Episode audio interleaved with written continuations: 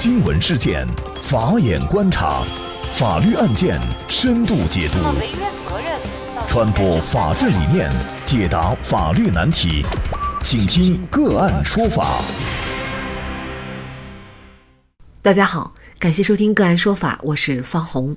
更多的案件解读，欢迎您关注个案说法微信公众号。今天啊，我们跟大家来聊一下男子偷录和有夫之妇的不雅视频。竟用来敲诈女子的丈夫，涉罪。据《春城晚报》报道，曲靖市富源县已婚女子徐某和浙江温州男子张某相识，并发展成为了情人关系。为了达到长期占有女子徐某的目的，张某在和徐某发生性关系时，偷录了他和徐某不雅视频和照片。两人的暧昧关系被徐某的丈夫知道以后，迫于家庭压力，徐某向张某提出了分手。要了断他们之间的情人关系，而张某恼羞成怒。二零一九年九月十八号，张某通过微信将二人的不雅视频、微信聊天记录截屏发给徐某和她的丈夫，并以此为要挟，向她丈夫索要人民币一万元。二零一九年九月二十号上午，富源县公安局接警后，民警立即将当事人张某传唤接受调查。张某拒不承认对徐某丈夫进行敲诈勒索。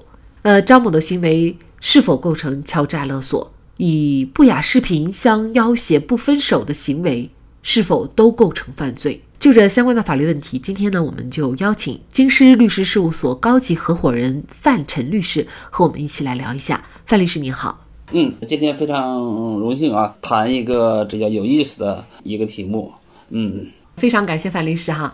事实上呢，我们在平常生活当中常见的就是男方用不雅视频来要挟视频当中的女方哈，这种案件其实是挺多的。但是本案确实让我们觉得大跌眼镜的是，张某竟然以这种不雅视频来。要挟女方的丈夫，也就是说，作为一个第三者，他来要挟人家受害者，让我们感觉这确实是有点欺人太甚了啊！像这种行为，公安机关目前已经介入了，他是已经涉嫌犯罪了吗？对的，从案情上看呢，他要挟的是女方的丈夫呢，要求女方的丈夫给他支付这个款项。按照刑法的规定呢，他就已经构成了这个敲诈勒索罪。因为这个张某呢，他也是一个成年人了啊。他具有刑事责任能力，他采用威胁的方法向徐某的丈夫索要财产，并且金额呢还是比较大的，啊，那么的这个行为呢完全符合敲诈勒索的犯罪构成。刚才这个你也说到啊，这个案件呢是不单单犯法，其实他的道德上是怎么评价他的？这是不知廉耻啊！你做这个事情本来就是见不得人的事情，损害了人家的家庭，你还有脸去要钱？哎，太少见了。按常理说，你至少应该是说丈夫这一方的，你去要挟第三者哈，欺辱了我的老婆，或者是说呢给我戴了绿帽子，那么你要怎么怎么样？哎，如果是这这样的一种身份，这个罪名他还会构成吗？那这个是要看情况了。他如果是比如说对女方的身体啊造成了一个呃有损害啊，对吧？或者是给他家庭啊产生损失，这个情况之下呢，女女方的丈夫要求对方一些赔偿，呃是有一个事实基础。如果这种情况之下，应该不构成这个敲诈勒索。所以呢，如果这个案件当中身份换了一下，变成了丈夫去 向第三者去索要的话，那么这个还有可能不构成，因为他有可能是为了索赔。比如说我们吃了什么东西哈，一些不合格的食品，那我们比如说中毒了，那这个时候我们去向商家去索赔，而且呢有可能会要挟说，如果你不赔偿，我就给你曝光。其实这样的行为都不能够一概的去认定是敲诈勒索，要看他的主观目的到底是什么，是吗？对，是的，其实呃，这样的情况在现实里面也时有发生。比如说有两个比较典型的案件，我简单说一下啊。这个人呢叫郭丽啊，他的孩子吃了这个雅士利的这个嗯奶粉，后来发现长结石之类的，后来呢他向雅士利集团要索赔，结果后来把这个郭丽判刑了。比较欣慰的是，后来这个案件是认定这个郭丽不构成犯罪。还有一个呢是北北京，呃前些年有一个案例呢，有个女孩叫黄静。他买了某个品牌的一个电脑，后来发现电脑有问题，他买的新电脑，结果对方给他是一个二手的电脑，结果他索赔，后来把这个黄静给抓了，后来呢也是没有起诉，认定这个行为是无罪，因为这种情况呢都是有一个事实基础，因为你对方有这么一个事实存在，所以尽管索赔的金额可能会大一点，但是也跟和敲诈勒索不是一回事情。嗯，对，我们也曾经有这样的一个咨询哈，一个行人他是被车给撞了，可能连轻微伤都不够，但是呢，他就要高额索赔，就是对方一定要给我赔可能上万块钱或者是几千块钱，他是否构成敲诈勒索呢？这个案件肯定不构成，这个为什么呀？因为你车把把人家撞了嘛，对吧？人家身体有损害，对吧？有可能会影响人家的工作呀，还要有医疗费啊，等等等啊。他即使要的金额多一点，这种行为也本身不是敲诈勒索，那么他们可以通过诉讼呃来解决嘛，对吧？最后由法院来评判，这和没有事实基础索要这个非法利益是完全是不一样的。这个还有现实生活当中一种情况，就是说到不雅视频，就是官员他有的时候呢就会被不雅视频所威胁，比如说呢他会不断的给这个威胁者去汇钱，这种案例也不少。官员他选择报警的情况呢也不是很多，为什么会出现这种情况呢？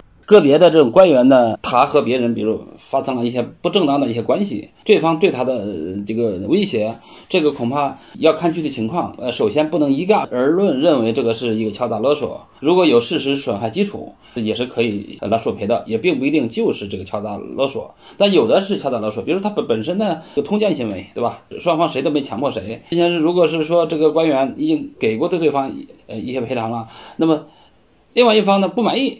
继续索要，那这样的话就没有任何的事实基础了。那这个情况之下呢，呃，其实这个官员是可以报警的。您的问题是为什么很少选择报警呢？其实这里面还有另外一个问题，因为呢，如果是一报警啊，官员的这个行为呢也就暴露出来了，那有可能他要受到呢党纪和政纪的处分。中国共产党纪律处分条例和公务员法里面针对官员的生活纪律等问题有有有明确的规定。官员他是担心呢受处分，比如说《中国共产党纪律条例》第一百三十五条规定，与他人发生不正当这个关系造成不良影响的，要给他予以警告或者严严重警告。如果情节严重的，可以撤除呢党内的职务或者留党察看；如果特别严重的，开除党籍。在这种情况之下呢，其实官员呢他是担心自己选择报警，那单位就会知道。那这样的话，自己受到党纪处分，其实我我认为这个是最主要的原因。他这个行为呢，他这个作风问题呢，也是违反党纪跟政纪的这么一种表现。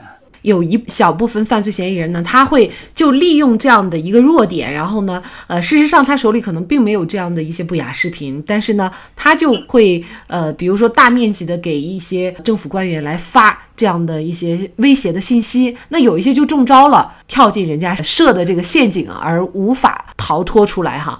呃，那么关于不雅视频，其实还有一种情况就是这个前男友的问题哈。男女朋友一旦分手了，那么可能这个前男友呢，他就心有不甘，所以他会用不雅视频来威胁，比如说把不不雅视频放在网上等等手段，或者传给其他的现任男友等等，呃，来威胁对方不许分手。那么他可能不要钱，但是他就是威胁不许分手。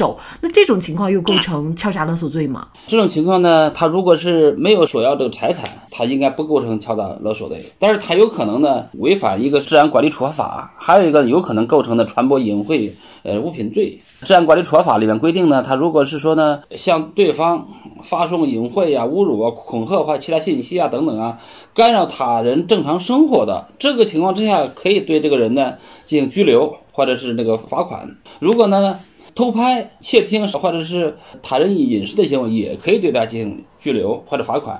当然了，如果把这种不雅视频呢传到网上去，呃，造成了很大的社会影响，它有可能会构成呢传播淫秽物品罪或者寻衅滋事罪。在这种情况下，比如说被敲诈的一方啊，尤其是女方，那么这种情况又该怎么来维权呢？